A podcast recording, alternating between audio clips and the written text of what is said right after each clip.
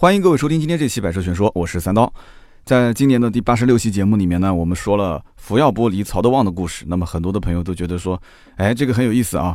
那么希望以后多一些这样的人物传记类的节目。那么我想了一想，其实之前我们也做过像蓝雪时节啊、李艾克卡，包括皮耶希的故事，但是好像反响平平。不过呢，我之前啊也曾经聊过像李书福跟王传福的故事啊，大家的反响就很好。那么这一次曹德旺的故事呢，呃，大家就觉得说还是不错的，对吧？那么就是我个人觉得啊，可能很多人跟我一样，就是你读外国的名著，你都记不住那些人的名字，然后国外的一些汽车圈的大咖，你说他的这些啊很牛叉的奋斗史，其实离我们感觉有点远，听起来就没什么感觉。但是曹德旺这样的人物在国内呢，应该讲家喻户晓，对吧？那么最近呢，又赶上他在美国开工厂这么个新闻，所以大家就更想了解了解这个人。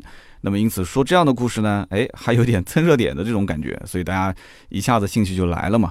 那么我们上一回说到呢，曹德旺这个人呢，是一九四六年出生在上海，对吧？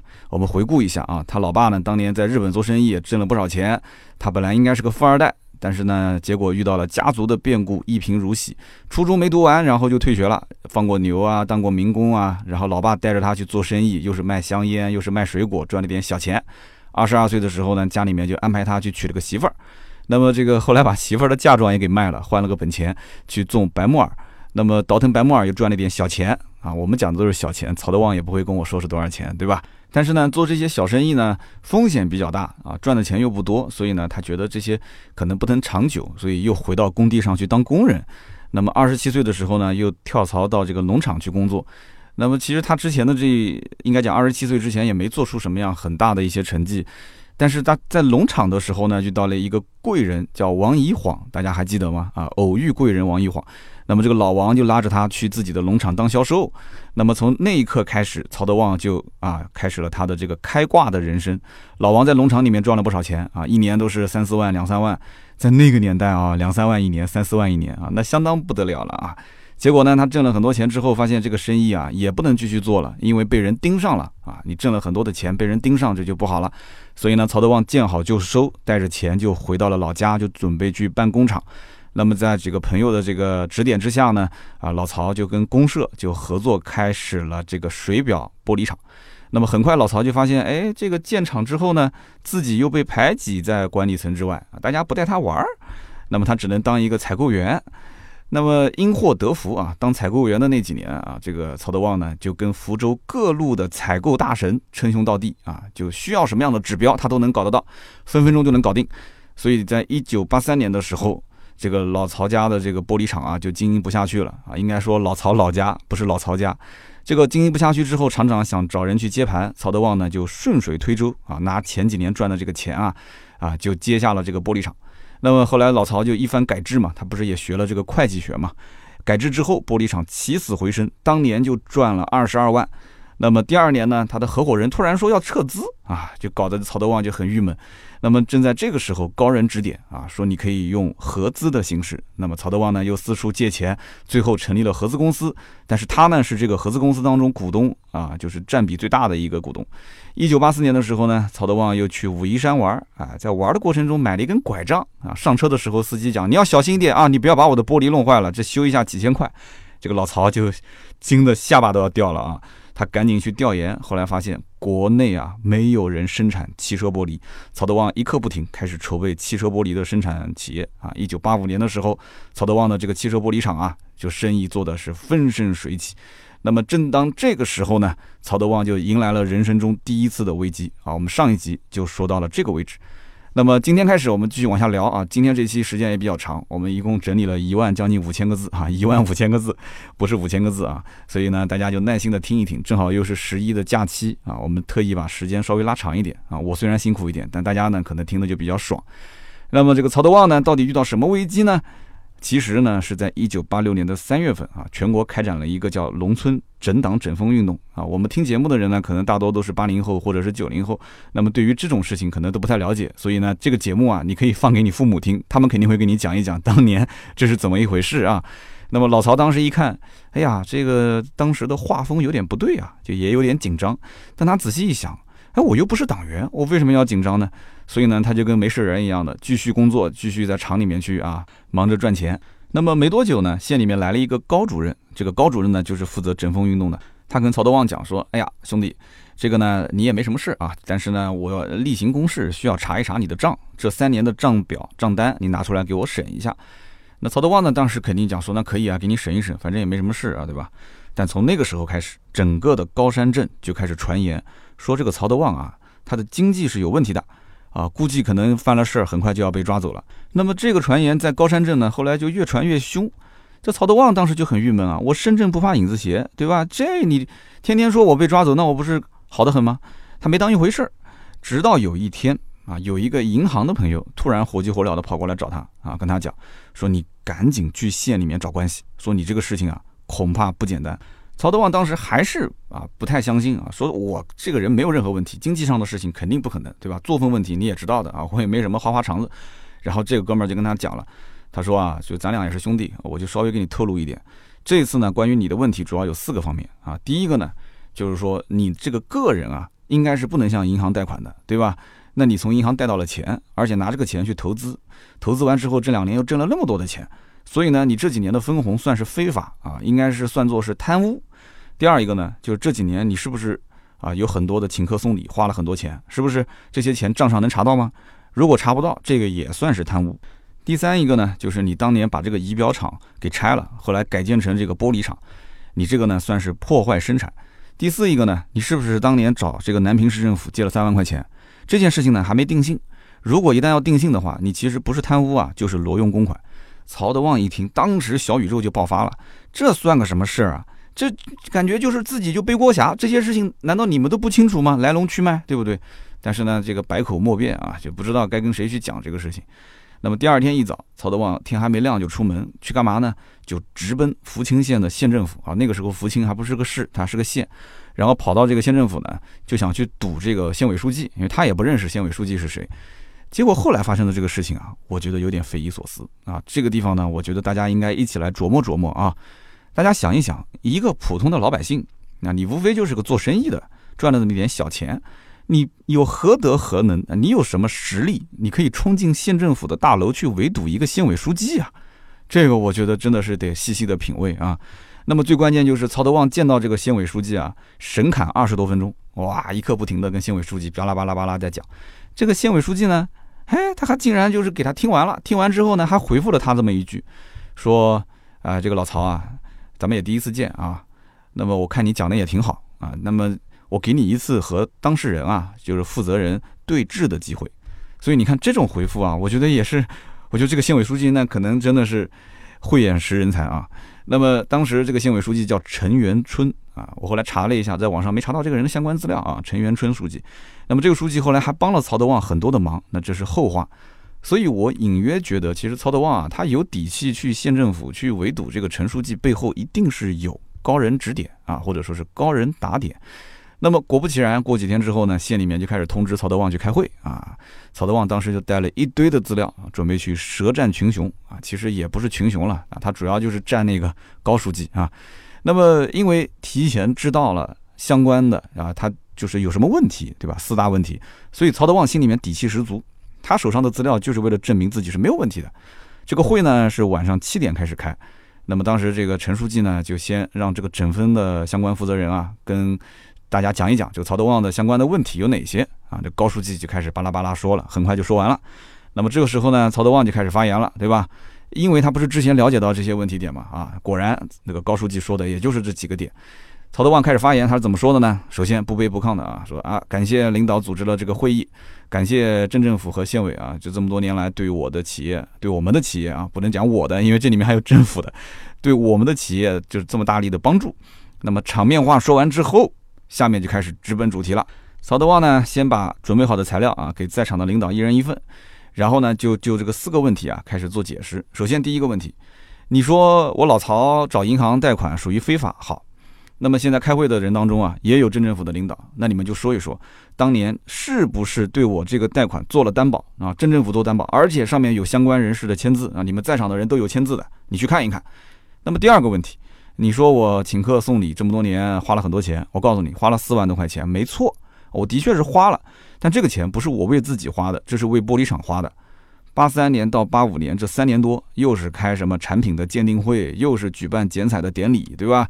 又是接待外聘的技术人员，钱我都花在这个地方了。当年我拿这些花出去的钱啊，不是有发票吗？我去找财务报销，财务不给我报，为什么不给我报呢？他说账面上不能体现请客送礼，他给我支了个招，让我去找工程队的建筑发票过来报销。那我必须得按照他的说法去做啊，那对不对？因为这个。财务是当时镇政府去安排的人去做的嘛，对吧？所以这不是我的事情。那么曹德旺当时也留了个心眼，就是说我虽然是找这个相当于工程队的一些建筑发票来报销，但是我当年的这些实际的消费的发票我还是留着。所以你们想看是吧？我给你们看这些发票我都在啊。如果这些发票当时销毁了，他就真的说不清了。所以从这一点上来看啊，曹德旺啊，应该讲是一个谨小慎微的人。他对于这种危机的预防是出于本能啊，这也许就是我们所谓的叫骨子里就流淌着做生意的血液啊，这是应该最好的诠释。那么接下来第三个问题就是说啊，说老曹你破坏生产，老曹讲说这个我拿不出什么证据啊。一听说拿不出证据，哇，这个高书记肯定就开心了。但是老曹就说了，他说在座的只要有脑子的，你们就想一想。你说我拆旧厂建新厂这么大的动静，十几台的机床，每一台都是两吨多重，我老曹自己能搬得动啊？我搬不动啊？那我有设备能搬得动吗？我也动员不了设备啊？那怎么办呢？那肯定是要镇政府去发动村民一起来搬啊，肯定是要镇政府去找相关的，对吧？运输的一些机械才能帮我搬走啊。所以你说是我老曹个人啊，就自作主张把这个厂给拆了，破坏生产，我有这么大的能量吗？那么第四个问题就更离谱了。你说我曹德旺和南平市政府啊，这个挪用公款或者是贪污，那我就想问了，你去找过南平市政府吗？你发过函给他吗？你问过他吗？你们根本就不了解。那我告诉你在座的各位，我当年跟南平市政府借三万块钱，对方跟我怎么说？说你怎么老曹才借这么一点啊？要不要后面加个零啊？我说我不需要，我就缺三万。你们可能不知道当年南平市政府跟我是什么关系，大家还记得吗？就上期我们聊过，就是指标的事情嘛。南平市政府缺指标都是找曹德旺，所以这都是这是非常铁的关系啊，对不对？所以啊，在座的各位，如果你查都不查，就往我曹德旺头上扣帽子，说贪污。曹德旺当时一讲到这个时候，叭就站起身啊，桌子一拍，然后竖了个中指啊，就怒吼了一句：“他妈的，你们这些人就是公报私仇！”哎，其实我不想说脏话，但是这是他的原话，你知道吗？这是他的传记里面的原话啊，这有这三个字啊。我节目里面我不说粗话啊。他说：“你们当中这些有一些领导子女当时被我开除了，你们记恨在心，对吧？不要以为我不知道啊。”说完之后，哇，门一甩，直接就走了啊。悉听尊便，那你们怎么处理？悉听尊便。哇，我觉得听到这一幕啊，我觉得老曹也是一个性情中人啊。你当着县里面这么大的领导啊，村里面这么大的领导。老曹一甩手就跑了，你知道吗？啊，这个时候是晚上十点多，大家想一想当时的那个画面有多尴尬啊！县委书记啊，当着下面的这么多的一些头头脑脑，然后呢，这个 曹德旺当时直接爆粗口啊，还竖了个中指啊！你说这打谁的脸啊？我觉得不仅仅是打高书记的脸，其实连陈书记的脸一起给打了。人家是给你面子，给你这么个机会，对吧？啊，当面讲起来是对峙嘛，你只要把你的问题说清楚就可以了，是不是？所以呢，这个谁给了他这么大的自信呢？我在想这个问题啊。说到底，曹德旺只是个商人啊，所以呢，我觉得有点匪夷所思。但是更匪夷所思的是接下来的这一个画面。然后呢，曹德旺走了之后呢，县委书记呢，对吧？被曹德旺喷的是一脸唾沫星子啊。他竟然擦了擦脸，还笑了笑说：“哎呀，这个我工作了二十几年，我没见过几个干部像曹德旺这样的水平，一个人坐在那边讲，能讲两三个小时，竟然还不打草稿，值得大家学习啊。”你看这个调子就已经定好了，所以我相信这个陈书记啊，如果当年能遇到我，他一定很喜欢我，是吧？然后这个陈书记呢也批评了一下曹德旺啊，他说他怎么能竖中指呢？他不能竖中指啊，对吧？但是呢，他又话锋一转说，哎呀，不过呢，曹德旺也就是个农民啊，这也是他的特色。这句话其实我就不太理解了，这什么叫做是农民是他的特色呢？啊，这个陈书记讲说，我们应该包容他，理解他。所以你看，整个这个会议啊，我觉得开的是比较暧昧的啊。他说这个曹德旺的主要的业绩还是得肯定的啊，人总归是有缺点嘛，我们应该帮他提高。所以你看这一番话说完之后，开会的人我觉得稍微有点脑子的都应该知道啊，县委书记是什么样的一个态度了，对吧？所以我始终认为啊，这个陈书记的背后啊，一定是有人啊受益过了。不然的话，在这种局面下，他为什么会对于曹德旺做出这样的评价？就当时场面应该讲对曹德旺非常的不利啊。只有一个人可以扭转局面，就是这个陈书记，所以他完全是站在曹德旺这一边的，对吧？他帮他说话。那么这件事情呢，看似到这个地方就结束了，是吧？其实根本就没有结束啊。那么这个高书记当时看福清这个地方啊，搞不定曹德旺，那怎么办？他就又把这个状啊告到了福州市。然后福州市领导看到资料之后，就问了一句话：这曹德旺是不是党员啊？然后回答说不是。然后福州市这边就没有下文了。所以你看，这个福州市没下文了。然后高书记当时看到的时候，觉得这曹德旺怎么市里面也搞不定他，结果又告到省里面。这个时候就有意思了。当他告到省里面的时候啊，这个告状信寄到哪边去了？寄到了福建省的龙尾啊，因为是农村这边在做整风嘛。那么这个福建省龙尾呢，有一个人啊，是福建省龙尾的主任，这个人的名字叫做曹德金。啊，大家一听曹德旺、曹德金，什么感觉呢？没错啊，这就是曹德旺的亲哥哥。当时的每一封告状信都是在曹德旺的亲哥哥手里面，所以我不知道这个高书记当时是怎么想的。他告状的时候不去了解了解啊，就谁在福建龙尾啊？然后呢，这个曹德旺的哥哥呢，他也没说啊，没说这个被举报的人是自己的弟弟，他就直接把举报信就给了自己的领导啊。领导当时呢，看到这些举报信之后啊。啊，就去到这个啊，就是福清啊，就去做了相关的调查。那么去调查的时候呢，啊，到了高山镇才知道，哦，原来他们俩是亲兄弟的关系啊，原来是一家人。那还查什么查呢？对吧？他哥哥跟我都是一个办公室的。那么看完这一段描述啊，我觉得也挺有意思的。曹德旺、曹德金，刚刚我在说曹德金这个名字的时候，大家什么感觉？两个人名字差一个字，而且又出自同一个地方。如果大家在网上再查一下照片的话，这两个人长得也有七八分的相似。如果说福建龙尾啊，就这个领导，他还需要说去实地调研，然后才知道他们俩是亲兄弟，这个你信吗？反正我是不信啊。我的推测，真实的情况应该是这样的：福建龙尾当时看到曹德金亲手把这个举报信交上来，虽然没说这是我家弟弟啊，但他肯定已经知道这个事情不简单了。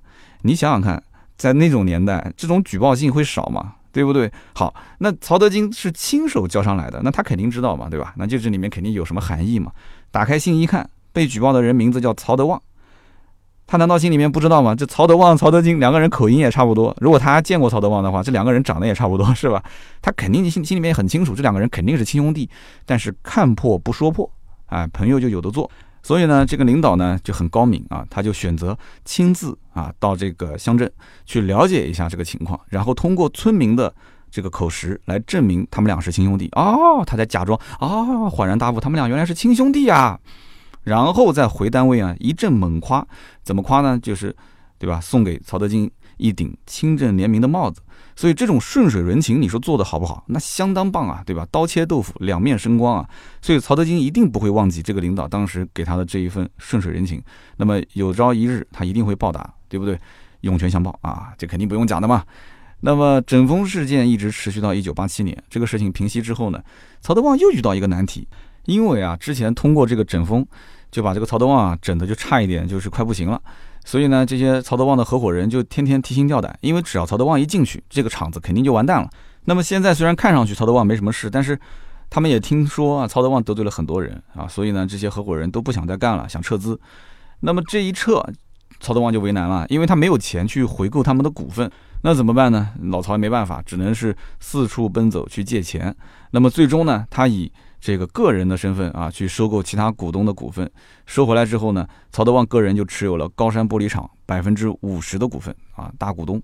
那么接连这两件不顺心的事情呢，看样子就过去了，那总可以开始安安心心的生产，安安心心的赚钱了吧？结果没多久，曹德旺又得到消息，说这个高书记啊善不罢休，又把这个举报信啊递给了中央纪委。我的天，这一下就闹大了啊！中央纪委，北京直接就派人下来调查。结果还是没查出来曹德旺有什么问题。那么这个时候呢，福州的市委书记啊，包括这个县里面的领导啊，都发飙了啊，觉得说你们在搞什么呢？对吧？曹德旺这边安安心心的赚钱，对吧？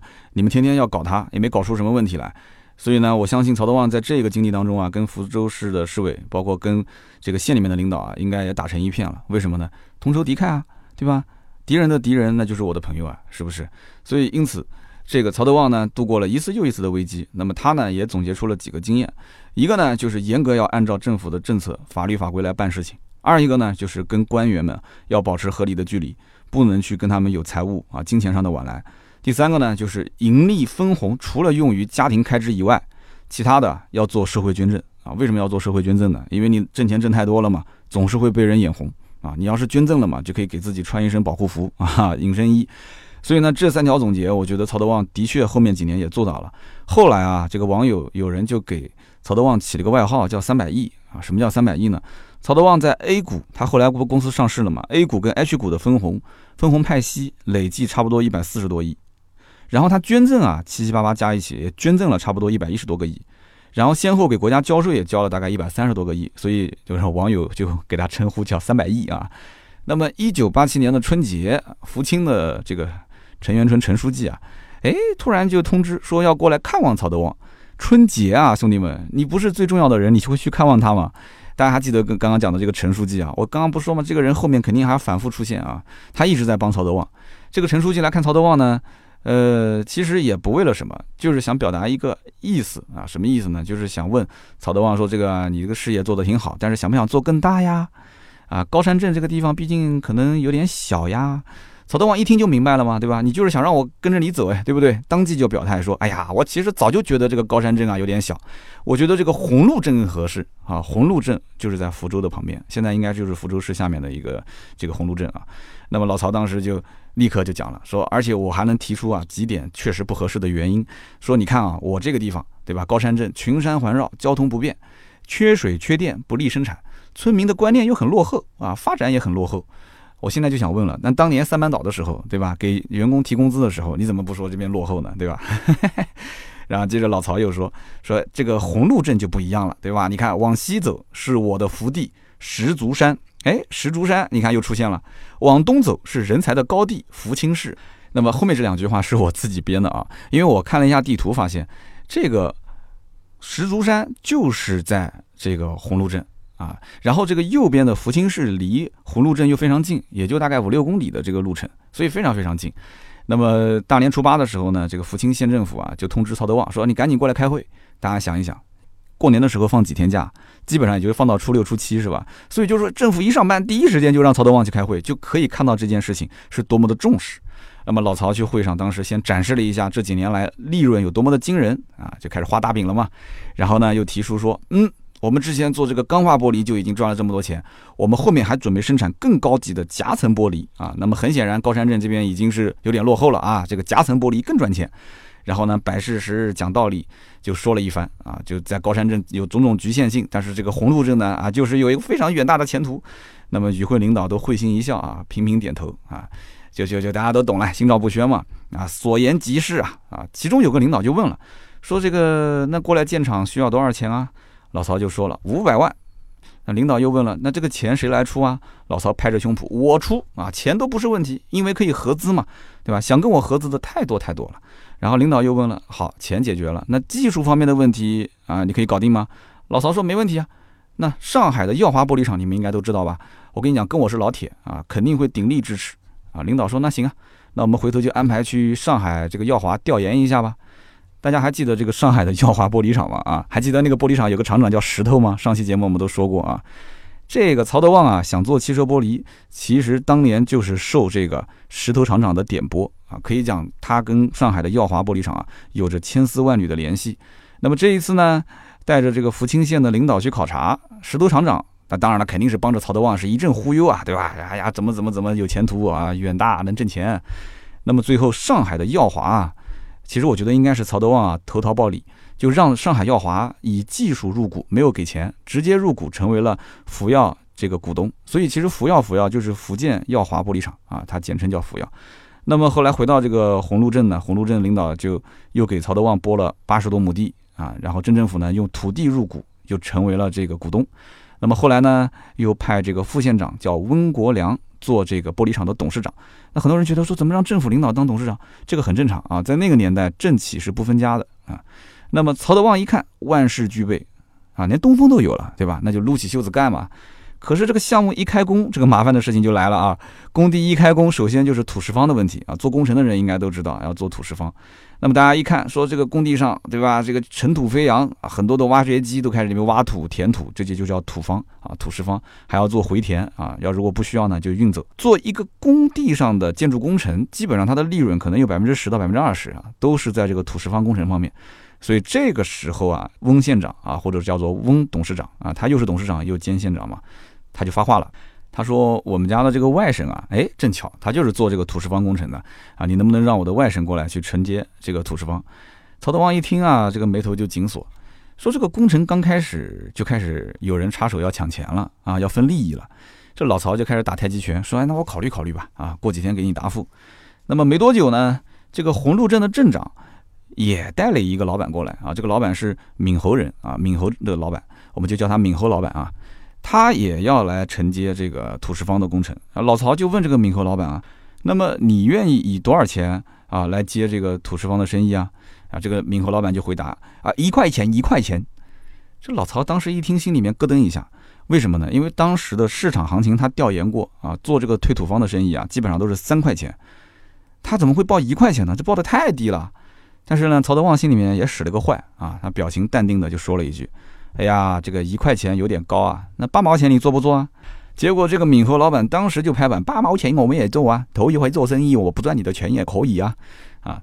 这个时候老曹就留了个心眼啊，心想八毛钱你也做啊啊，然后他就跟这个镇长说，他说这个镇长啊，他是你推进来的对吧？啊，那我对他也不是很熟悉，第一次合作呢，我是很担心这个工程进度啊，后期可能会有影响，所以我我我觉得得有一个人担保啊。当时镇长就说，我我担保，我们担保没问题啊，肯定不会受影响的。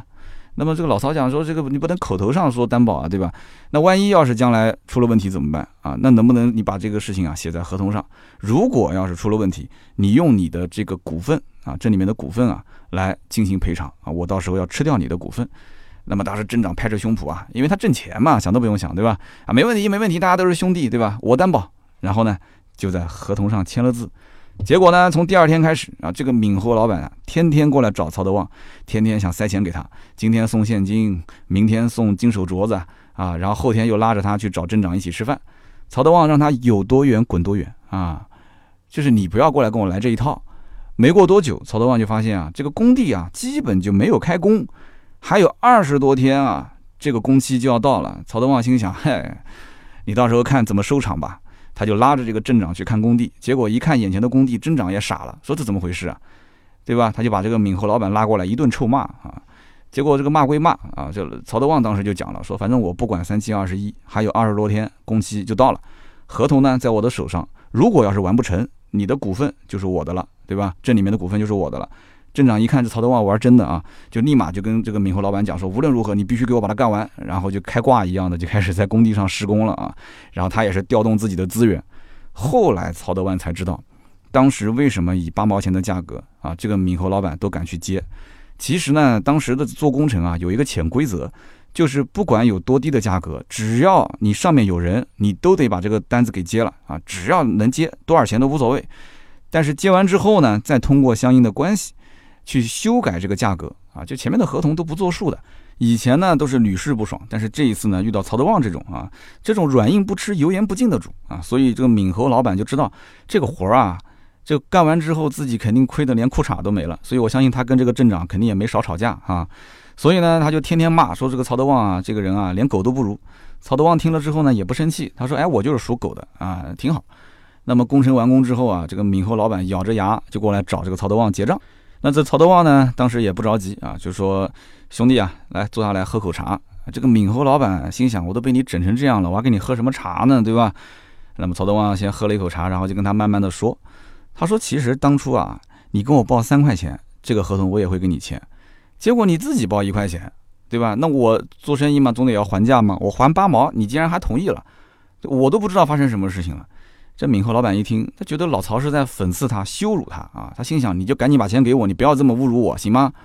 结果这老曹话锋一转，这个闽侯老板当时就愣住了啊！曹德旺是怎么说的呢？他说：现在呢，这个工程也结束了。啊，我看了一下，你工程做的质量也还不错，对吧？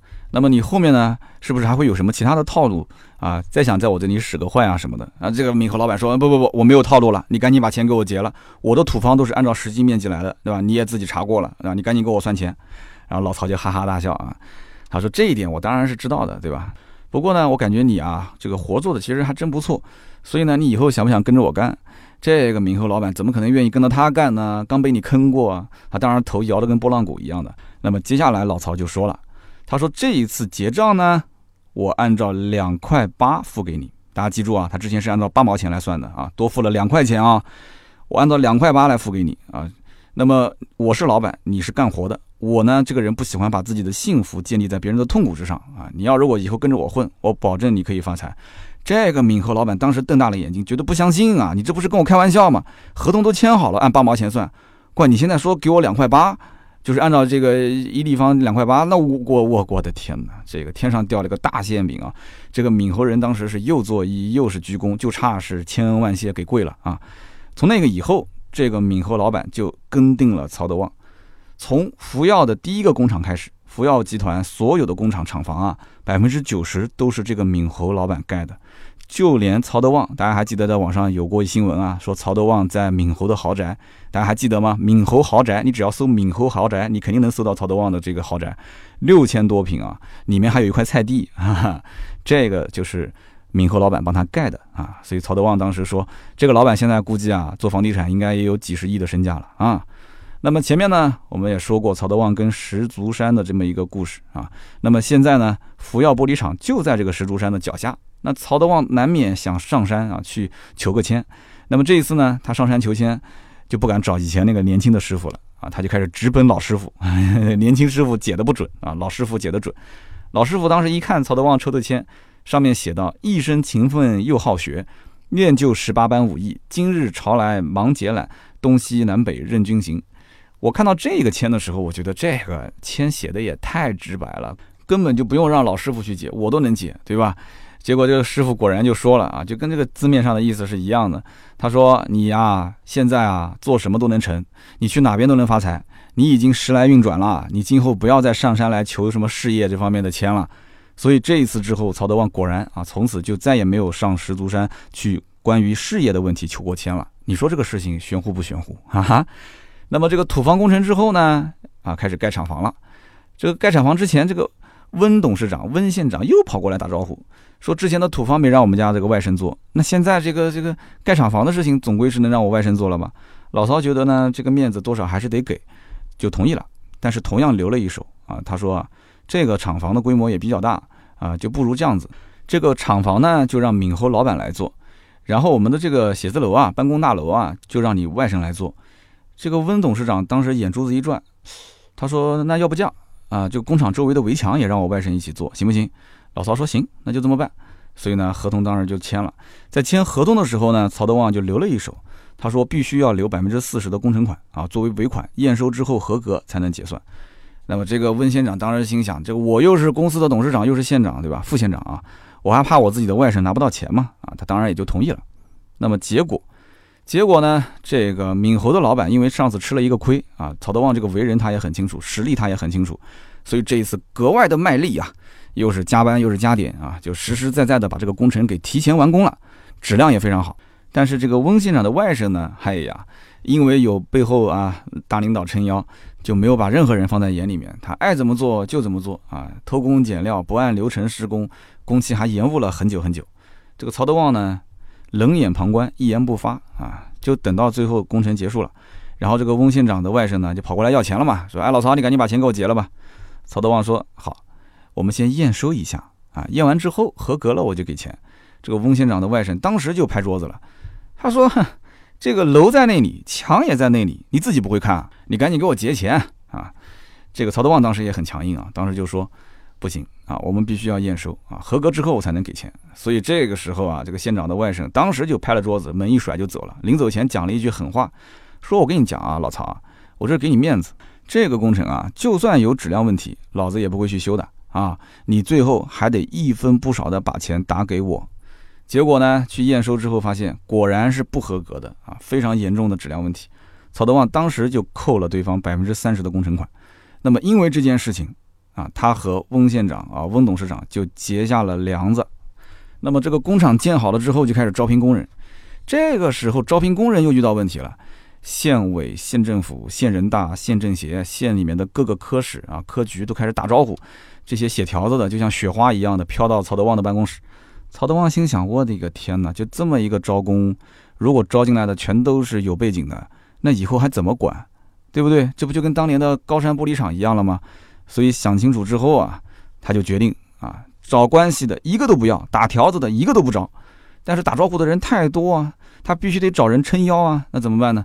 他又去县里面找这个陈书记，大家还记得了吗？啊，县委书记陈书记，然后从头到尾就跟他讲了一遍，说陈书记你能不能支持我？那陈书记说那我鼎力支持啊，对吧？他说你准备怎么着？那么曹德旺讲说，我准备考试，那可以啊，那就考吧。曹德旺说，但是找关系的、打条子的，我都不想让他们进，考试我也不让他们进。陈书记想说行啊，你该怎么着就怎么着啊，如果有人要为难你，就让他来找我。那曹德旺一听，心里面就有底了，对吧？县委书记给自己撑腰嘛。结果呢，曹德旺就亲自啊到这个福州一中找一个语文老师，就陪他一起啊就出卷子。然后呢，卷子密封好之后自己带走。然后呢，还找人去印了这个准考证啊，就搞得非常的正式。那么开考之前，自己还跟大家讲了公平、公正、公开的这么一个啊这个这个规定啊。然后考试的时候还亲自去监考。即使是这样子，我跟你讲，很多人还是不相信这次考试的公平性。有关系的人写个名字，直接交白卷；没关系的人呢，考了一半，看到这个现场，你五分钟就交卷了，十分钟就交卷，怎么可能？很明显，这些人就不是过来正儿八经考试的，所以他们写到一半，自己也没有信心了，心想这肯定是找关系就能进嘛，对吧？那我还在这边浪费什么时间？就很多这些没有关系的，他们没有坚持下来，也就落选了。所以你看啊，人生中其实很多机会啊，就是在这个过程中错过的。啊，没有关系的，你把它考完不就行了吗？结果看到别人交卷了，五分钟交卷，三分钟交卷，他也交卷了，他也放弃了。结果是什么样子呢？三百多个人过来考试，一百多个找关系的啊。当时曹德旺把条子一个一个的跟这些准考证上的名字对对照啊，一个都不招，就把这些写条子的一个个全部给排除在外。那么剩下来不也就剩两百两百个人不到嘛，一百多号人嘛。中间还有很多人弃考，所以就剩最后那么一些人。这些人我估计录取率都是非常非常高的。那么这其中还出现一个什么情况？曹德旺发现准考证的一号到十号考试之前不在了，没了。他就问别人说：“这个准考证去哪了？”然后他们讲说：“这个被翁县长拿走了。”那么为什么要拿走一到十号准考证呢？想都不想就懂了，对吧？大家都明白是什么意思。结果这个一到十号也没有被招聘进来。哇！当时这个翁县长噌的一下就火了，直接就在会议室大发雷霆啊！那么这一次就算是跟曹德旺啊就撕破脸了，两个人已经是到了水火不容的地步了。最后呢，又是这个县委书记陈书记啊，他站出来啊，经过他的协调，就免去了翁县长福耀玻璃董事长的这么一个职位，哎，就给你免了啊。免完之后，你回来好好的当副县长不就行了吗？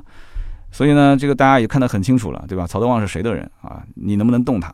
那么，一九八七年年底的时候。这个曹德旺呢，要带公司的技术人员去芬兰一家叫做泰姆格拉斯啊，这名字很好听啊，泰姆格拉斯，其实就是 T A M G L A S S，泰姆 glass，glass 不就是玻璃的意思嘛？啊，就芬兰的一家公司去培训。那么当时呢，公费出国啊是有补助的，每个人补多少钱呢？补九十美金。那么大多数的人呢，哎呀，公费出国啊就没见过世面，对吧？就想要在国外呢给家里面人带一点进口的电器设备，所以呢就。买了很多的方便面，然后呢，找那种有热水啊、有厨房的这种酒店啊，自己呢在那边做饭烧方便面，然后呢再找当地的一些华人请吃几顿饭，这样省下来的钱不就能买电器了吗？曹德旺当时在带队出发之前了解到这个情况，当时就开会就说，所有人的补助全部统一管理，统一吃喝啊，统一吃住，补助的钱只能用于吃住啊，用不完的话统一上交啊，你们就不要打那个什么心思了，买电器回家了。他其实就是想要树立中国人在国外的尊严，结果到了国外，果不其然，一下飞机啊，一个香港人就过来请他们吃饭了。那么请他们吃完饭之后，这香港人心想，那么就按照规矩就是我结账呗。结果跑过去一结账，发现曹德旺把账已经给结了。哇，这件事情就把这个香港人就搞得很震惊啊，就以前从来没遇到过嘛。然后呢，这个曹德旺带着团队在那边去培训啊，上午在酒店里面是有自助餐的，中午呢。啊，在工厂是有培训的这个工厂的工作餐，所以其实一天九十美金是完全够用的。然后晚上呢，就带大家去吃这个芬兰非常有名的啊，这个个烤猪脊肉啊，猪背脊的这个肉啊，就是非常香。曹德旺讲说，现在说都感觉很香啊。然后呢，在这个工厂里面，老曹啊啊，就是拼命的学习啊。其中有一天呢，他就看到了实验室里面有一台设备啊，这个设备上面写着 HTBS，他就问工作人员说，这个设备是干嘛用的？啊，工作人员讲说这个老厉害了，哎呀，这个老厉害了，这个呢是可以不用模具，就可以直接生产边窗玻璃。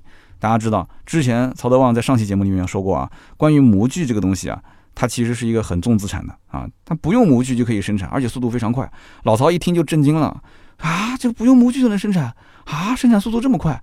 他就问这个东西多少钱啊？对方说一百九十万美金。这个老曹开玩笑讲说，你要如果一百万美金卖给我，我马上就付钱。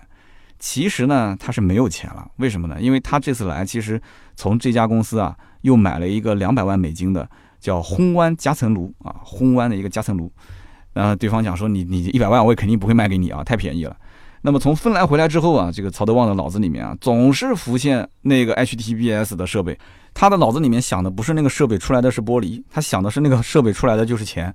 他就是个印钞机啊，他就是个超级印钞机啊，四十秒就能出一片边窗玻璃，四十秒就能出一片。我的一个天哪！你想想看，他手上就是缺钱，所以你想在那个年代啊，逮到这个机会啊，你只要有资本，那遍地都能挣到钱。那么现在呢，它的这个新工厂，对吧？它除了夹层玻璃之外，它又做了钢化玻璃啊。钢化玻璃，大家知道，之前的高山玻璃厂它也是做钢化玻璃的，但是那个厂肯定是很落后了嘛，啊，旧厂，这个是新厂。所以曹德旺当时觉得说，我应该是把高山玻璃厂，呃，彻底给退出，就是把它不是有股份吗？退掉。那么高山玻璃厂至于是关闭也好，还是这个镇政府继续去接盘也好，那他自己再说。所以他就跟。镇政府就谈啊，高山镇的政府谈，说我把我的百分之五十的股份赠与给你的高山镇政府，那么额外我再补偿五十万给你，你看你能不能就是该关就关，该接手就接手。那么这个高山镇镇政府呢，也权衡了一下，这个要是丢掉我手上的，我们也没人管，对吧？像你曹德旺这么有能力的人，确实也找不到第二个。那么另外就是高山镇其实也入股了这个福耀玻璃，所以呢，其实他也能分钱。其实镇政府其实就为了分钱嘛。那么就这样子，高山镇呢，啊，这样的一个这个股权啊，就是曹德旺就彻底的撤出了，就没有了。那么这个工厂呢，也就随之关闭了。那么与此同时呢，那曹德旺的这个新厂啊，也准备了一笔钱啊，他其实这个工厂盈利是非常不错的。那么这笔钱呢，他就拿着去买这个芬兰的叫泰姆格拉斯这家公司的 HDBS 的设备。那么最终是多少钱拿下来的呢？我觉得他谈判确实也很厉害啊。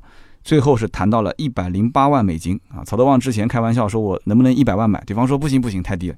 最后是一百零八万买回来，买回来之后六个月就直接回了本啊！这果然是一台印钞机啊！大家羡慕不羡慕啊？哈哈，超级印钞机。那么就在曹德旺这个事业啊开始进入上升期的时候啊，发生了一件很有意思的事情。在一九八八年的六月份啊，当时在福清红鹿镇啊东张水库这个地方呢，要举办一场龙舟国际邀请赛。那么比赛结束的时候要进行颁奖，对吧？这个时候呢，冠军、亚军和季军都颁完了啊，主持人就宣布说：“下面有请曹德旺先生上台颁发纪念奖。”大家都知道啊，这个颁奖呢，嘉宾啊，他的重量级都是跟着冠亚军走的，对吧？冠军肯定是重量最重的嘛，对吧？那么亚军啊，其次，那么季军再其次。那么这个曹德旺只颁了一个纪念奖啊，结果呢？他从礼仪小姐手中接过奖杯，转手啪就直接扔到了水库里面。他把奖杯给扔了，哇！当时全场一片哗然，就不知道发生什么了，就所有的观众都是一脸懵逼。然后曹德旺这个时候转过身来，拿起台上的话筒，冲着台下怒吼说：“王某某，你就是个骗子！”他就指着台下一个领导就骂说：“你就是个骗子！”然后在台上就是一顿臭骂，呃，底下的人也在回话啊，怎么怎么怎么怎么，两个人就在像像骂街一样的在现场。哇！当时好多媒体啊。好多领导都在啊，所以赶紧有人就拉着曹德旺往外走啊，就吃瓜群众就一脸懵逼，不知道发生什么事情了。那么这件事情到底是怎么回事呢？曹德旺后来跟这个媒体啊就讲了一下这其中的过程。原来呢，在半年前啊，筹备这一场龙舟邀请赛的时候，这是一场国际龙舟邀请赛啊。那么福建省的体委一个主任啊，就是这个王某某，他就找到曹德旺。就说：“哎呀，你也是当地非常成功的企业家了啊，所以呢，我们希望你能赞助五万块钱。”啊，赞助五万块钱，我们可以搞一个叫“福耀杯”国际龙舟邀请赛。那么这样的话呢，那福耀也可以在国际上对自己做一个宣传。那么当看到曹德旺的眼神还有点犹豫的时候啊，这个体委的领导又说了一句：“他说啊，到时候这个冠军的奖杯就由你曹德旺来颁发。”老曹当时就拍板说：“行，没问题啊，我赞助五万块钱，就这么定了。”结果呢，没过多久啊，体委相关的领导又打电话过来，跟曹德旺讲。他说：“哎呀，这个我们当时报批这个项目的时候，省领导的意思呢，就是说不能用企业的名字来冠名啊。这种国际性的赛事用企业的名字好像不太好，所以呢，我们想改成中国福建国际龙舟邀请赛啊。你看行不行？你说这有什么行不行的呢？人家打电话只是给你面子啊，这是一个通知啊，这不是真的要问你的意见。”曹德旺说：“那既然是省领导的意思，那就用这个名字呗啊，我们也没什么意见。”好，结果呢，后来又打电话给他说什么呢？说：“哎呀。”我们最近哈，我们领导又找了一个新的赞助啊，是印尼的一个华侨。这个华侨呢，赞助了六十万港币啊，所以这样一来的话，这个曹先生啊，你可能到时候呢，就呃，就就就只能发这个纪念奖啊。老曹当时一听就怒了啊，这士可杀不可辱啊。那么既然你当时跟我签订了合同啊，你别说是赞助五万块钱，哪怕就是赞助五分钱，你也是应该按照合同来约定啊。改名字这件事情我已经不提了，现在连冠军的奖杯都不让我颁发，还让我去颁发一个纪念奖，哼，这什么个意思呢？所以当时这个曹德旺就怒了啊，就给了对方两条路选。第一条路呢，就是你必须让我颁发这个冠军奖杯；那么第二条路就是你给我退钱，并且登报道歉。结果你想，这个省体委的主任是什么个概念？人家是厅级干部啊，根本就没有当你这是一回事儿啊。老曹当时就憋着一股气，结果在现场就出现了摔奖杯这么一个事件，人家也不鸟你。所以你想，曹德旺的底气有多足啊？所以这个事件啊，当时就成了整个的福建老百姓的茶余饭后的谈资啊。我不知道我们节目当中有没有福建人，是不是有经历过当时啊就谈论这件事情的这样的一个过程？有的人就说啊，说这个曹德旺肯定是要倒大霉了。为什么呢？你一个农民企业家，你敢在这么多的大领导面前耍大牌啊？你简直是不要命了！你是被利益啊就冲昏了头脑 啊，赚钱赚的现在都不知道自己是谁了，对吧？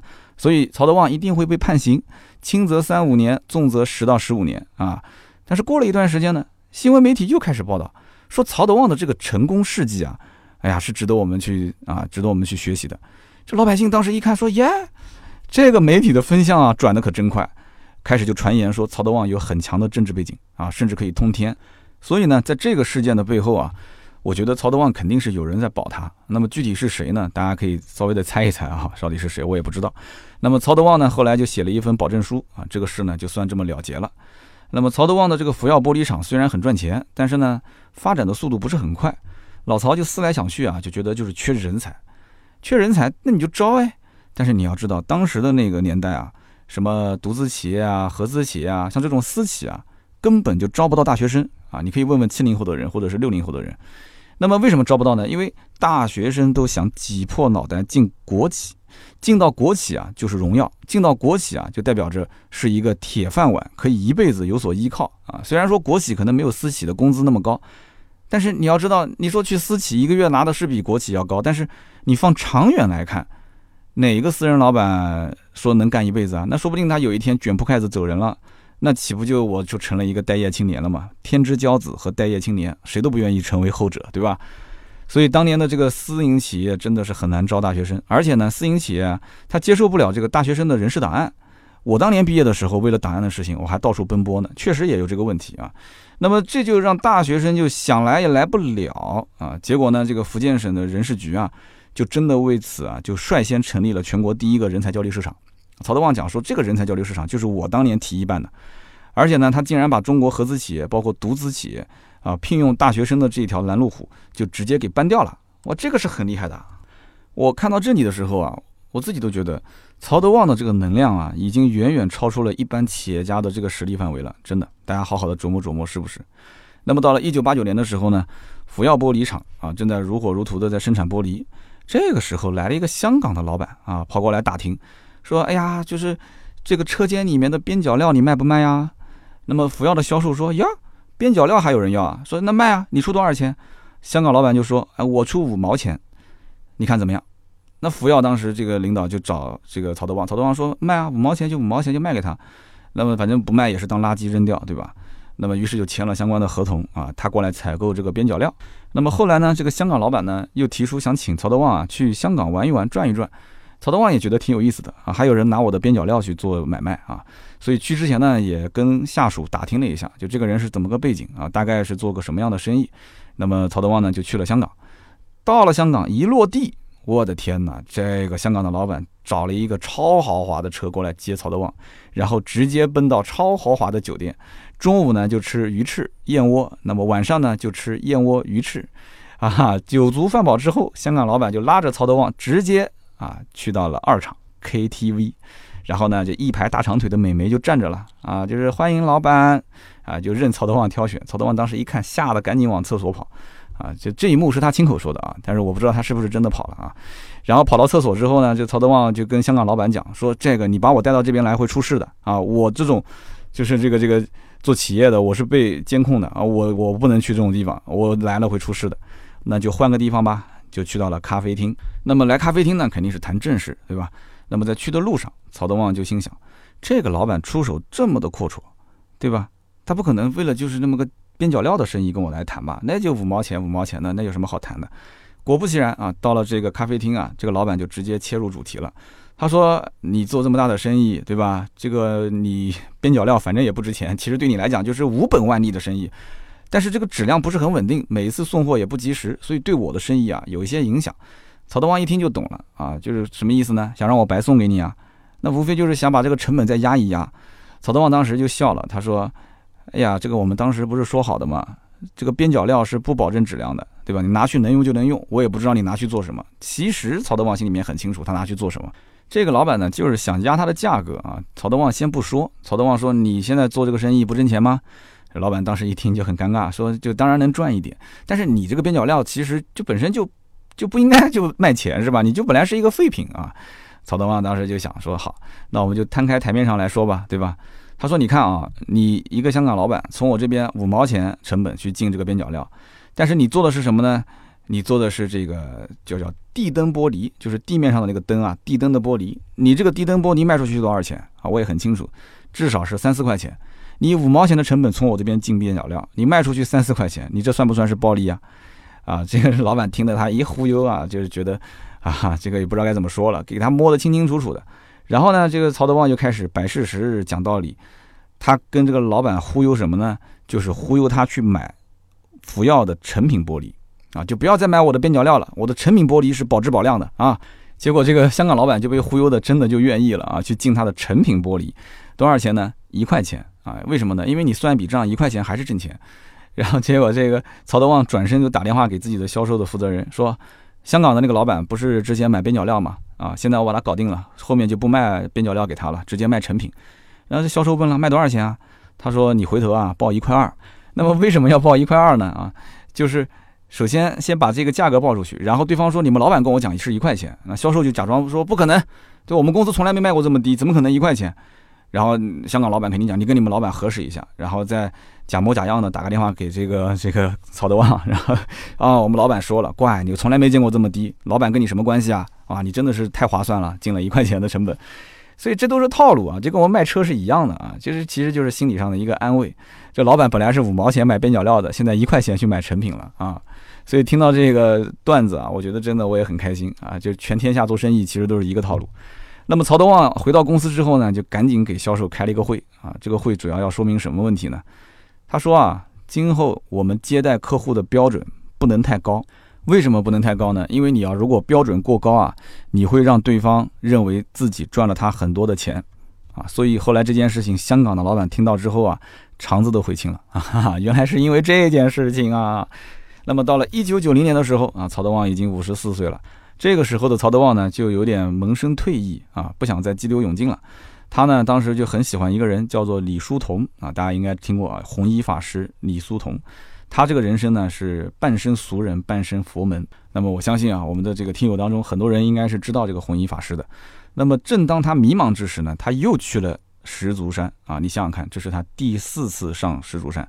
去求签，那么这个时候，那个你想，老师傅都跟他说了，你不要再求事业了啊。果然，他也没求事业，他这次就问老师傅说：“呃，我能不能出家当和尚啊？”老师傅一听，当时就慌了，我的个天，这么大个老板突然要当和尚，然后呢，他就开始给他解签啊。他是这么解的，他说：“你呢，今生有佛报，但是呢，却与佛无缘啊。”老师傅让他注意身体，安心工作，好好把企业给做好。其实我觉得吧，这个石竹山的解签啊，真的也是看人解签。为什么呢？你看后两次的签，其实解的也没什么特别的意义，对吧？那么让他不要去这个出家，我觉得啊很正常，因为曹德旺本身就已经是富甲一方的大商人了，对不对？佛门圣地也需要有人要供奉香火，旁边对吧？石竹山山下有这么大一个福耀玻璃厂，这又是福耀的大老板跑过来问说我要不要出家？你说他能讲说，哎呦，你来出家吧？本来是底下是一个大的老板，天天供奉香火的，现在。变成自己的同事了啊，自己的这个佛门师兄弟了，那肯定是不行的，对不对？所以曹德旺呢，就这样的土豪，必须不能让他出家。那么到了一九九一年的时候啊，福耀在福清就成了知名的企业，赚了老多老多老多钱。那么当地的政府呢，就想做一个形象工程啊，做什么呢？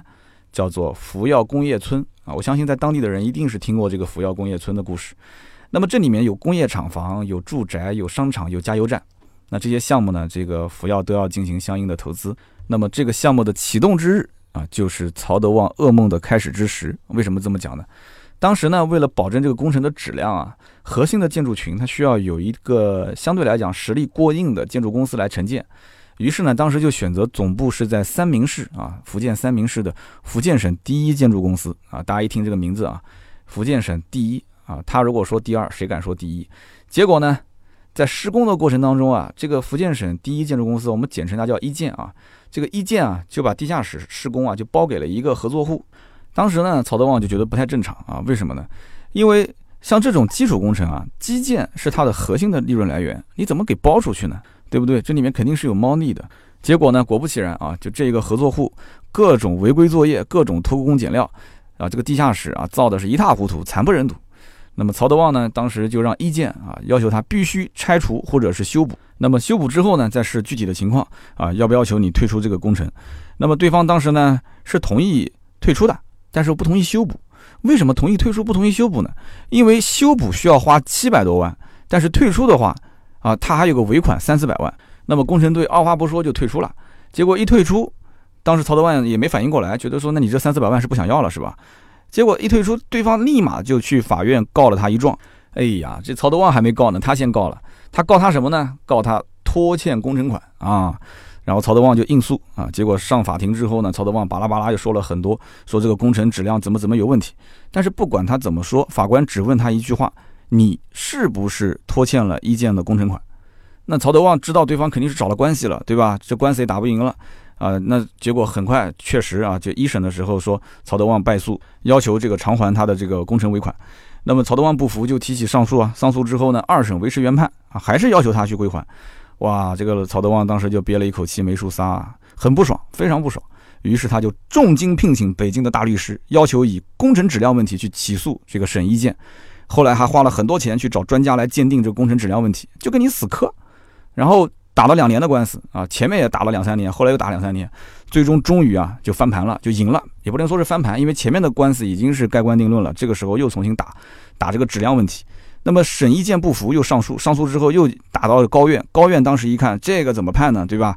这两边都惹不起，结果高院就说，那你们就是还是去庭外这个调解吧，就是协调协调，看看能不能握手言和。那么最终双方呢，就是庭外调解，就不再去去去争个你死我活了。但是前面那一场官司和现在这场官司前前后后一共是从一九九四年打到了二零零零年，整整打了六年的时间。那么最终的结局是曹德旺还是把几百万的尾款给到了这个福建省的一建。那么地下室的这些漏水，还是自己找工程队过来进行修复，自己掏钱自己找人修。那么在这一期间，他直接和间接的经济损失啊，已经是接近上亿了。所以曹德旺啊，我觉得他就是一个认死理的人啊，他为了追求心里面所谓的那个理啊，所以他就不惜一切代价啊，要跟对方死磕。这个性格，我觉得我还是蛮喜欢的。但是他能以这个性格做那么大的生意，我觉得也真是个奇迹啊。后来呢，有一个朋友就送了一本书给曹德旺。这个书呢，我们家也有啊，叫做《曾国藩》。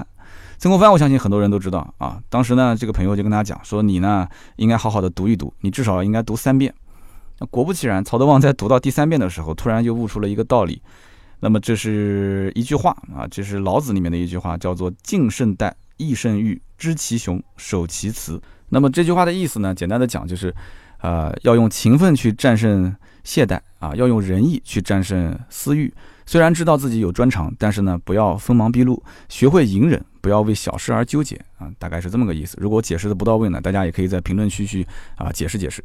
那么老曹当时就把这十二个字啊，就找了一个名家写成了一个对联，就放在了办公室，一挂就挂了八年。所以这个时候，我相信他是对自己的一个审视啊，他应该知道自己的身上有很多的一些缺点。呃，当然他的优点就不用说了，会赚钱嘛。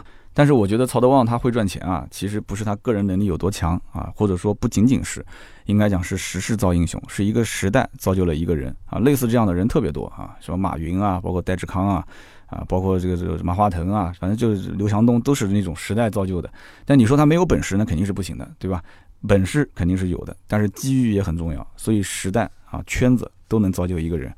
曹德旺呢，他在这个福耀工业村里面啊，其实遇到了挺多的悲剧啊。刚刚这个只是其中一个，那我们再说一个，就是这个工业村里面呢有一个高分子公司，这个公司的大股东呢是一个台湾人，叫做黄兆满。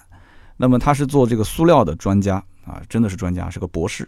那么这个黄兆满呢，他是占高分子公司百分之四十九的一个股份，那么福耀呢占百分之五十一的股份。所以呢，很多事情呢还是曹德旺说了算。那么有一次啊，要从这个美国的科纳公司去采购一些设备，这个黄兆满黄博士就说了，说哎呀，我在台湾的时候啊，这个我跟美国这个科纳公司的老板都是老铁，这个设备市场价都是六七千万美金，我出面的话只要三百五十万美金，你看这个牛皮吹得有多大啊？那么这个时候呢，旁边的一个福耀的管理层啊，默不作声啊，心里面咯噔一下。那么等这个黄博士出去之后啊，他就跟老曹就在一起就说：“他说这个老曹，我跟你讲，有一次啊，我无意之间看到了一份美国过来的传真，就是关于这个科纳公司的采购设备的报价，这个报价才三百一十五万美金，说这个黄兆满多报了三十五万美金。这个曹德旺呢，当时听完之后啊，啊，没有任何的表态啊，他只说了一句话，他说。”这个事情你知我知啊，就不要对外讲了。那么后来呢，等到跟美国那方面签订合同的时候，曹德旺就问这个黄兆满，他说：“中国外贸规定啊，就必须要有技术合同，这方面你是专家啊，你能不能做个担保？就是这件事情后面的一些推进啊，就由你来安排。”那么黄兆满讲说：“这个必须啊，肯定我来担保啊。”曹德旺说：“那你能不能用你持有福耀公司的股份来做担保啊？怎么样？”其实这个时候就已经开始设局了嘛。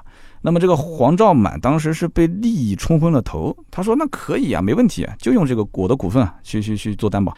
曹德旺一听好，二话不说，直接就把这个合同给签了，然后百分之十的定金就打给了美国的科大公司。这个合同的价格就是按照三百五十万美金一台啊，他心知肚明，这里面是有回扣的啊。结果呢，过了半年，这个黄兆满啊，火急火燎的就跑过来说说，哎呀，说完了完了完了完了，这个科大公司破产了啊，科大公司破产了。老曹当时双手一摊。说，哎，你当时说做担保的嘛？那这个事情如果黄了，那你必须是要出让你福耀公司所有的股份。那黄兆满这个时候就急了嘛，就说，哎呀，这个这个，我我我再我再去找找这个科纳公司的人，跟他协调一下。那么这个科纳公司的人就说了，说我又不是不给你货，只是我暂时有点困难，而且呢，这个我不想跟你谈，我想找你们老板谈。那黄兆满肯定不同意嘛，因为你想科纳的老板跟这个福耀的老板两个人一见面，那这个中间吃差价的事情不就暴露了嘛？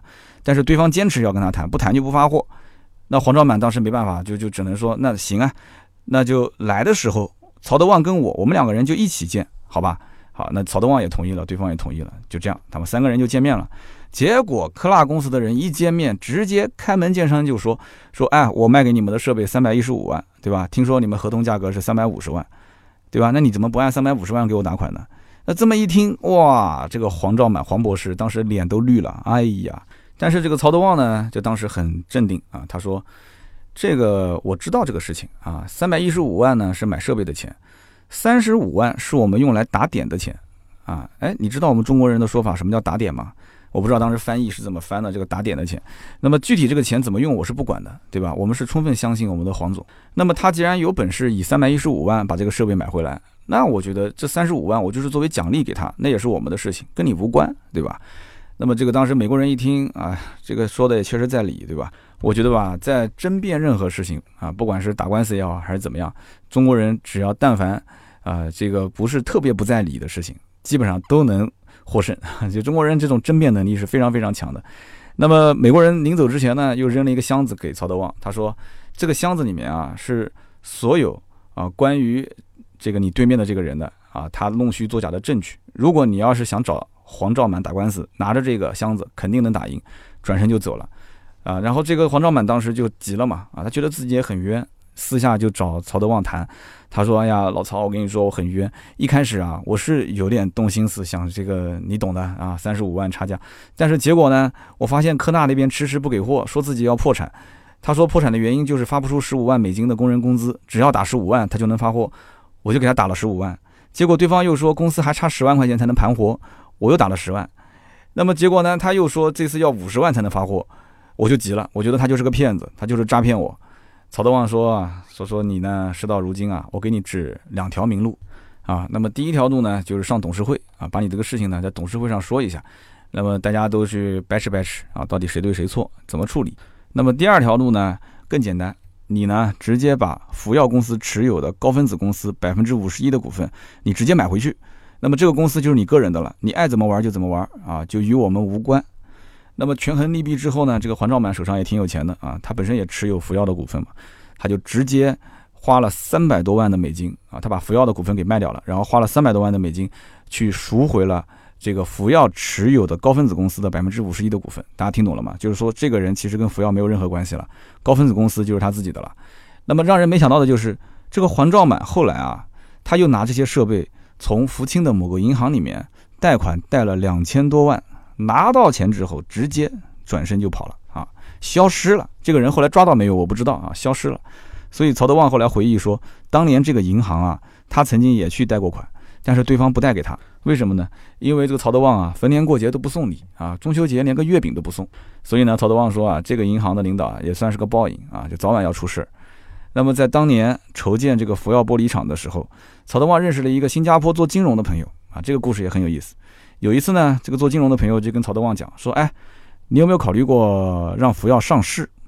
你想想看，这是九零年、九一年的时候啊。”那么曹德旺当时讲说：“我不差钱，我上市干什么呢？”这个新加坡的金融大佬就跟曹德旺讲解了一下上市之后的各种好处。那么当时的福建省正好在找这个上市的试点企业，结果就通过这个大佬一撮合。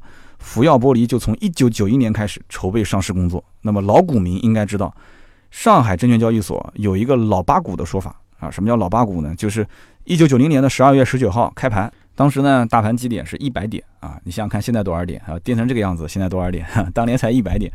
当时的上市交易只有八只股票，所以呢大家就称它为“老八股”。所以呢你想想看，九零年的时候上证指数才有，那么九一年的时候。这个福耀已经被作为上市的一个试点企业啊，开始筹备上市了，这什么个概念啊？所以当时曹德旺他不懂什么所谓的上市流程，他就开始以这个原始股的形式发行了一千六百万股，发了两千四百万啊，就是募集资金嘛。那么他平均一股当时是卖一块五毛钱，嗯，所以当时你要是有曹德旺的这个股，怪那你就赚翻了啊。那个时候没有什么打新股这个概念，我以前我也打过新股啊，打新股还得抽签摇号什么的，反正 谁拿到基本上都能挣钱。但是这个呢，在当时曹德旺没这个概念，就跟周围的人讲说，哎，我们要发行股票了，要不你们买一点啊，就很随意的。所以就是周围的一些内部人士口口相传，亲朋好友，所以省市县的领导家属、媒体人、机关单位，甚至有些大学教授听到了都跑过来啊，就买这个福耀的股票。那么按道理讲是个好事，对吧？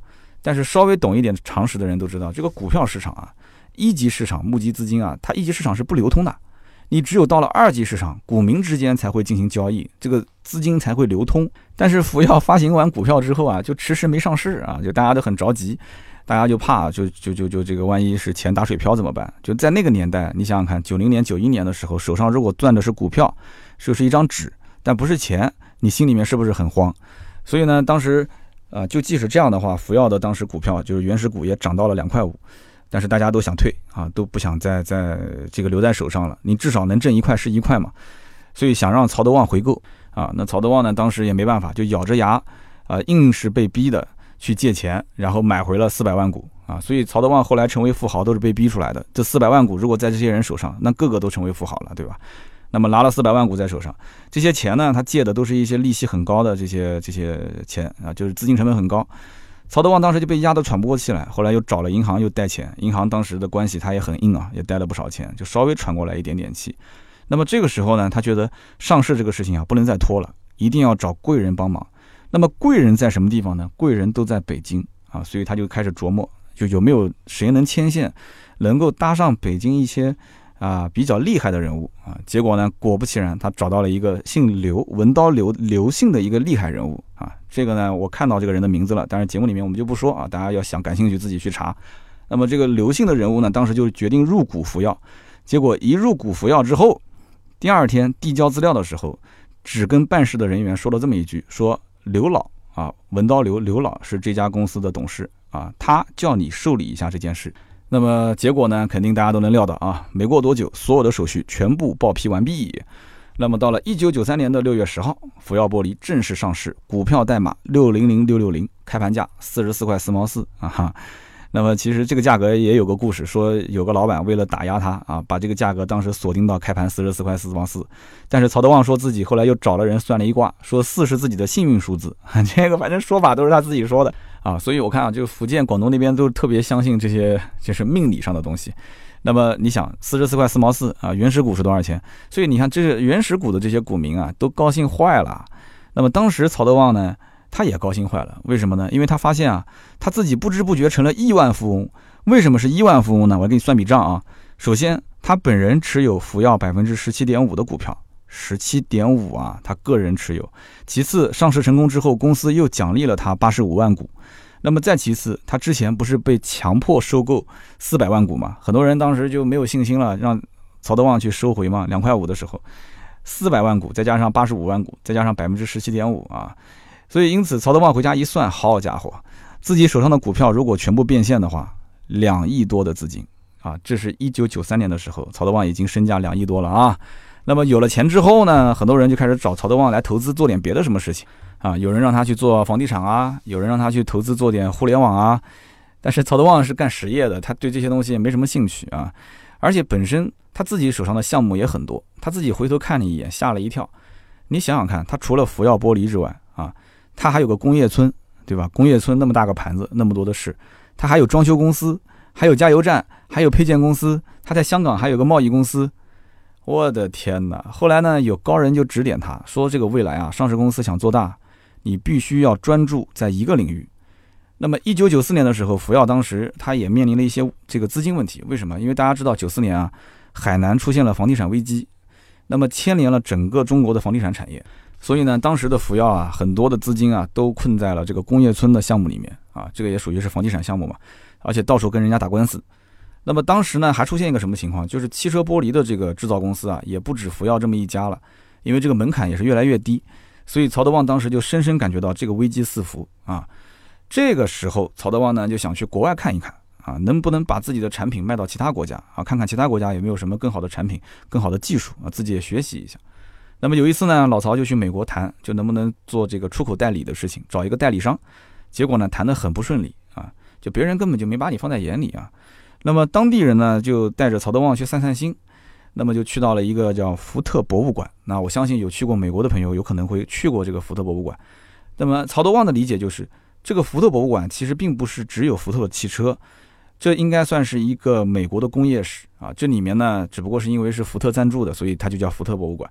那么这里面有一百多万件的陈列品，两千六百多万份的文件，还有涉及到包括交通工具啊、发电机械啊、日用工具啊、科学技术等各个方面的各种各样的陈列啊，各种各样的陈列。那么在这个地方呢，他看到了很多很震撼的东西。曹德旺特别是在逛这个汽车博物馆的时候，他就深深的感觉到中国跟美国的至少在汽车的这个工业上相差至少一百年，至少是一百年。所以大家想一想，九六九七年那个年代啊，也正是我们国内的这个像奇瑞啊、吉利啊、比亚迪啊，就这些国产品牌破土而出的时候。所以我就不禁感慨啊，我觉得这个时势造英雄，每个时代啊都会有些人，他能够看清大势啊，能够洞察未来。所以你呢只是观察啊，你呢只是视察啊，但是呢有些人他是洞察啊，这还是有差别的。那么一九九六年的时候呢，有一个台湾的商人就送了曹德旺一本书啊，叫做 Focus，F O C U S 啊，这不是福克斯啊，什么福特福克斯了，等一会儿，Focus 就是聚焦。那么其中有一段话呢，就引起曹德旺的注意了啊。当时其实你脑子里面想什么东西啊，你其实看书啊，你就能看到你想要看到的东西，真的是这样。我有的时候也是这样。曹德旺看到什么呢？他说这个太阳距离地球一亿四千九百五十九万七千八百九十二公里，那么距离很遥远，辐射面也太大也太散，所以呢，太阳的这个热量啊温度它伤害不到我们。但是如果说你要用一个放大镜，你把阳光聚在一个点上，无论什么都可以融化掉，啊，其实这也是个很简单的道理啊。但是在那个年代，他看到这段话，再结合当时的环境，他突然感觉就是要聚焦嘛。那么在日常生活当中呢，你会发现啊，可能有一些小山村里面啊，住着几十户的人家，他有一个杂货店，这个店里面什么都有，一应俱全啊，那就可以了。但是呢，如果在纽约这样的大城市里面，它就需要大品牌的专卖店啊，因为大家对于这种专卖店的形式、品牌的诉求就更强烈。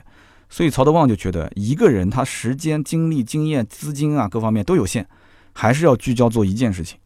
所以这句话其实，我觉得我读到这里，我也很有感触啊。我们做自媒体也是这样子，也要想清楚，所以呢，当时曹德旺呢清醒之后啊，他就决定啊选择制造汽车玻璃为他的主业，其他的那些我都不做了啊，就用汽车玻璃作为自己奋斗终身的一个目标。那么曹德旺呢也出国考察了很长时间，也有了全球的视野，再加上有这个这个这个 focus 啊，有这么一个聚焦的精神，那么老曹就决定啊对整个公司进行全面的重组啊，进行改造，甩掉所有的包袱啊，先把工业村这个包袱给甩掉。那么卖完之后挣了点钱啊，其实也不知道挣钱了，就是反正换了点钱，又建了一个万达汽车玻璃厂，这跟那个王健林的万达没有半毛钱关系啊，只是重名而已。然后呢，他又关掉了这个装修公司，然后又把加油站给转让了。那么呢，他后来想了想，这个销售模式也得变，就把直销的模式变成了代理的模式，因为直销的话相对来讲比较重啊，改成代理模式的话，其实成本会轻一点。那么最后呢，又改组董事会啊，建立了一套相对比较先进的企业管理制度。啊，就从那个时候开始，整个的福耀玻璃就开始进入快车道。那么其中有一个细节，大家可以注意听一下啊，在这个福耀玻璃厂里面啊，当时啊改制之前，它每生产一平米的夹层玻璃，它的单号是两点八平米。世界上平均的这个同样生产这一平米的夹层玻璃，单号应该在两点八五平米啊，两点八和两点八五。那么大家就觉得说已经很自豪了，已经跟这个全世界的平均水准已经很接近，而且甚至还比平均水准更高。但是老曹不满足，老曹就找专家去研究怎么去减少单号，他就自己也蹲在这个生产线上去研究生产工艺。那么最终呢，是将每平米的夹层玻璃的单号降到了两点三平米。那么之后呢，又继续改进啊，改进到了两点一六平米。那么这个时候的福耀玻璃啊，就开始引起了法国的申戈班的注意。法国申戈班啊，这家公司这个品牌，我曾经在节目里面也提到过啊，也是非常厉害的，厉害到什么程度？它是一六六五年就开始生产玻璃的，是一个骨灰级的玻璃生产企业啊。卢浮宫的这个玻璃用的就是他家的。那么全球一共有十七万的员工，福耀跟他比呢，简直就是一个蚂蚁跟大象的差距啊。所以呢，当时申科班就说了，说我们有更好的管理体制，我们有更好的技术，我想入股这个福耀玻璃，我要持股百分之四十五。那么听说还有一个这个万达汽车玻璃厂是吧？我要持股百分之五十一。那么曹德旺呢，权衡利弊之后呢，觉得也是一个学习的好机会，于是就决定让他们入股啊。那么就开始了这个申科班和福耀的一段啊，算是情缘还是孽缘啊？反正大家听吧，继续往下听。后来呢，曹德旺就发现啊，这个法国的高管在中国拿着百万的年薪啊，什么事也不管。曹德旺提各种各样的建议，都被法国的高管压着不给回复。所以曹德旺就忍了三年啊，最后实在忍不住了，干脆自己啊砸了两个亿，又开了一个叫绿绒玻璃厂。所以曹德旺还是有钱啊，哈，随手砸两个亿啊，开了一个绿绒玻璃厂。接着呢，就开始递交辞职报告。哇，这个辞职报告一递交就震惊了啊！当时申戈班的大老板都慌了，直接从法国坐飞机来中国找这个曹德旺谈判，说老曹啊，你不要冲动啊，怎么回事啊？曹德旺当时也很强势啊，就提出。说我肯定不想干了，就干不了啊，对吧？你什么事情上面也没人回复，也没人管，我一个人在下面瞎折腾有什么用呢？那么当时这个申科班就讲说，确实这三年啊一直都在亏钱，我们也找不到原因啊。但是你这么一说，我就清楚了。那么当时曹德旺就提出让申科班啊撤资，说你们也别干了，哪来就哪回去啊。那么三年的亏损也不要你承担，我们这个公司也能承担得起。那么你最好再同意我一件事，就是未来五年。不要再以任何形式进入中国投资组建和福耀和万达相同类型的这种工厂。那么这个申科班当时一听说，那那行啊，反正这几年你没让我亏钱，虽然也没赚到钱，但是最起码中国市场我也摸清楚了啊，所以呢，当时就同意了，啊，所有的条件都同意了，就退出了。这个时候呢，是一九九九年啊，申科班跟福耀的结局就是不欢而散啊。但是这一次合作呢，让曹德旺啊就学到了几个东西。第一个呢，西方的这个管理体制啊，确实很不错。啊，他就明白了，其实啊，西方的这套管理体制应该这么玩，这么用。那么第二一个呢，他也知道啊，原来其实所谓什么世界五百强的企业高管也不过如此啊，自己公司的培养的这些领导啊，也不比他们水平差。果不其然啊，申哥班一退出啊，这个老曹一上任，立马就带着公司挣钱了。那么第一年就挣到了八千万啊，我的个天哪，扭亏为盈八千万。结果到了二零零三年的时候，申哥班呢又通过收购韩国的公司进入到了中国市场。大家还记得吗？前面谈条件的时候是一九九九年，曹德旺一看手中的合同，申哥班承诺是五年不进中国市场，那明显是违约了嘛。那么有人就跟他说：“你找他打官司，肯定一打一个赢啊。”但是老曹觉得没必要，凡事留一线，日后好见面对吧？这里面呢还有一个小故事，我觉得大家也可以仔细的品味一下。在一九九七年的时候啊，印度尼西亚印尼啊有一家叫 Asahi 的这样一个公司。这个公司呢有一个日本分公司的总经理，当时就来找曹德旺，就希望呢曹德旺能从他们的这个印尼的公司啊去采购福法玻璃啊。那么这一年呢，大家如果听到一九九七年就知道了，这是东南亚金融危机爆发的时候，印尼的企业几乎几近是崩盘，几近是崩盘。曹德旺当时也知道这个人来的这个目的是什么，他也肯定清楚当时的大环境是怎样。那么对方就问曹德旺说，能不能呃从我们的公司每个月采购个，要不两两千吨啊，就哪怕一千吨也可以啊。那么曹德旺当时就说了，说哎呀，我们小公司用量确实不大。那么听到这里呢，这个日本人当时就有点心灰意冷了。那这一看就是不想就是多采购的意思嘛。然后曹德旺接着说，但是我还是可以从你这里呢每个月采购四千吨啊，但是这个四千吨呢就几乎是占我们整个公司的采购量的百分之九十了。我的天，这日本人当时一听大喘气啊！我的天，扑通一下啊，就给这个曹德旺跪下了。所以我说这个日本人就特别喜欢给人下跪啊，就跪下了。跪下之后呢，就就啪啪啪啪就磕头，哎呦呀呀，就开始磕头。你看啊，我们上期刚讲过雷克萨斯啊，中国人那么喜欢雷克萨斯啊，就是铁着脸去买啊。结果日本人呢，哎，涨价，对吧？涨价，你爱买就买，不买就退，但是加价一定要加。你看看人家曹德旺，对不对？同样是日本人在中国人面前，人家让日本人。跪在地下磕头啊！曹德旺当时啊就买你四千吨，那有旁边的这个领导就问了，他说说老曹啊，你也知道这个印尼现在是什么样一个状态，对不对？他们的玻璃现在也不好卖，卖不出去。然后印尼当地还有一个情况是湿度很大，他们生产出来的这个玻璃啊不太容易保存，他们现在手上的货都急着出手，这明眼人一看就知道了，对不对？所以你可以压他价格，你为什么不压呢？曹德旺就说了几个点，他说第一。从产业链的角度上来讲，大家其实都是一条船上的，对吧？他今天混得不好，不代表明天混得不好。他如果死了，其实对我们来讲也没什么好处。那么第二，如果说我现在跟他谈生意，我肯定是要压他价格；但如果说我跟他现在谈情谊，啊，我要是帮他，我就不应该跟他讨价还价。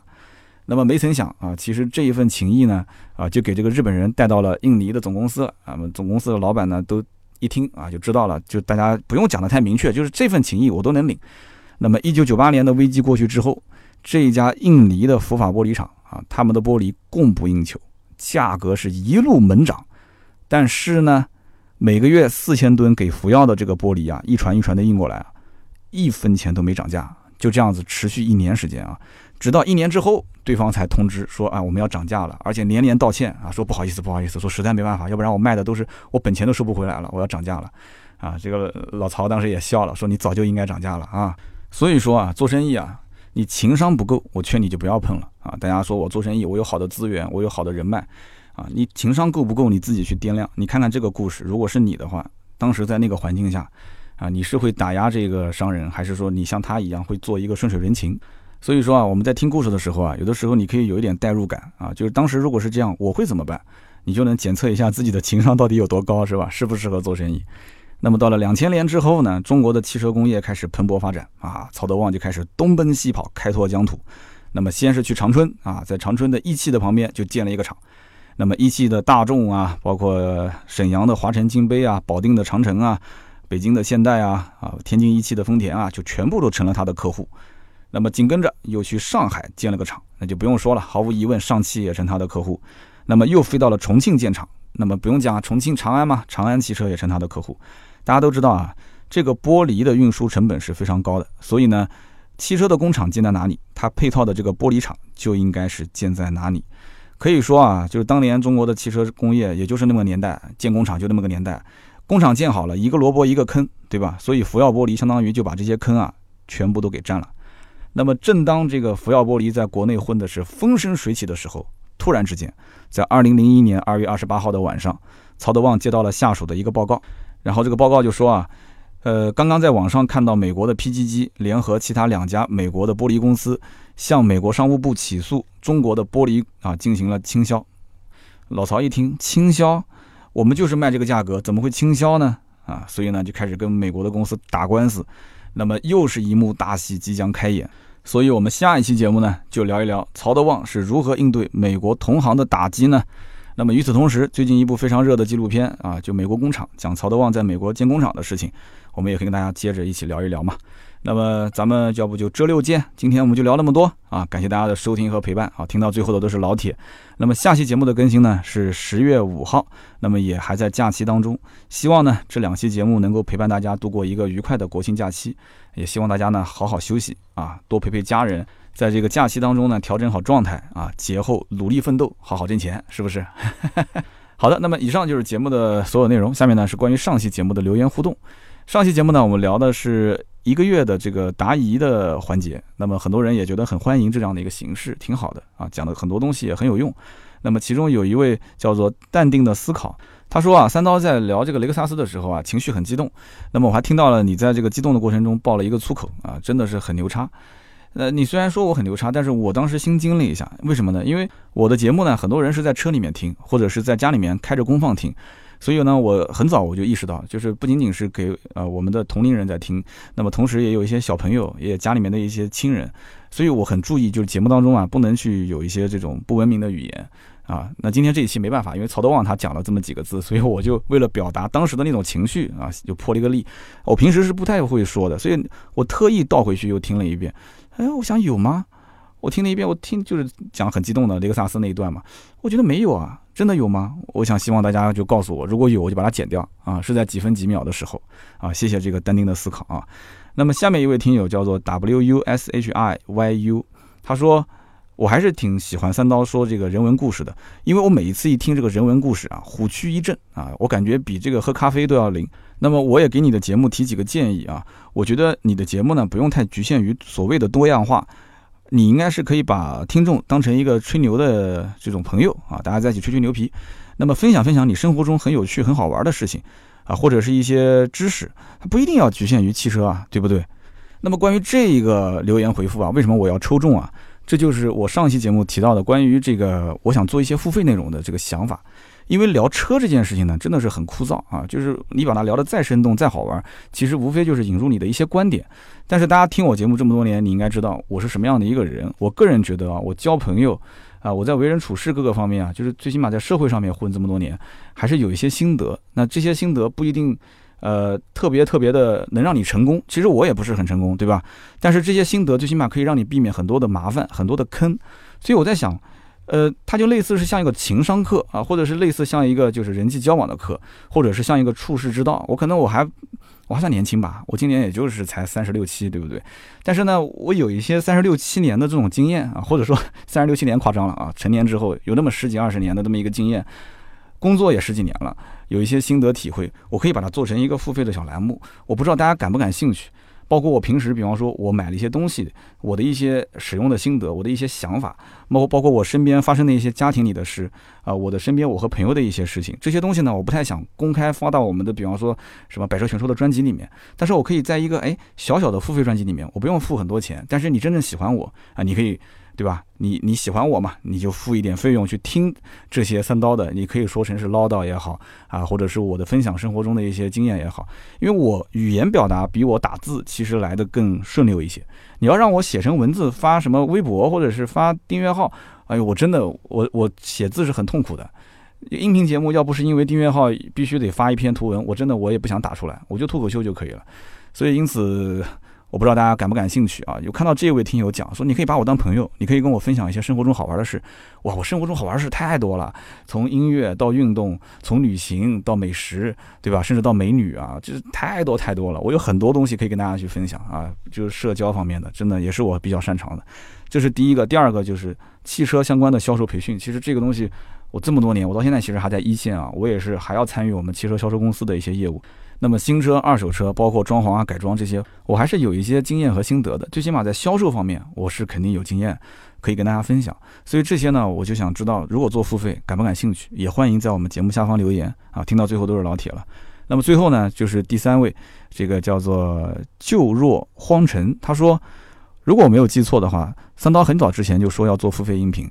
其实我觉得音频最大的优点是伴随性，它可以伴随你做其他的事情的时候一起听，而且音频的感染力也很高。如果说三刀你要做一个付费版的音频的话，我希望你做一些差异化，能够保证节目的水准和质量。那么明白听众说，哎，我花了钱，我听到了什么？那么这个内容对于付费节目来讲，我有我的心理预期，你是高于我的预期，我就很开心。这样呢，一方面你可以提高节目的知名度，二一方面对你和对观众，其实在专业度的提升方面也会有帮助。那么希望三刀这个付费音频节目能做得更好。其实看到这一段的留言啊，我心里面又有点没有底了，因为大家呢是希望，既然是付费了，那它的水准和质量能够超出自己的预期，所以我就不知道大家的预期在什么地方。我本身就是一个草根出身。啊，我就是一个销售员，一开始拿了一个话筒，噼里啪啦的就开始分享，然后慢慢的走上了这个自媒体的不归路。所以你现在要是突然做成付费了，哇，我心里面我其实真的没有底啊。所以我我真的很希望，很需要大家跟我一起交流。如果是微信群里面的朋友呢，也可以艾特我啊。如果是有长篇大论想发给我，想给我提建议的，也可以发我的邮箱啊，三刀的汉语拼音，然后艾特。Outtalk 点 cn a u t o t a l k 点 cn，你可以跟我直接联系，微博也可以私信我，好吧？好，那么以上就是今天节目所有的内容，感谢大家收听啊！今天节目九十分钟啊，说的我也是真的好辛苦啊，但是我很快乐，我很开心，跟大家分享啊曹德旺的故事。那么也希望十月五号的那一天，大家准时过来收听我们的节目。好的，我们就十月五号见了，拜拜。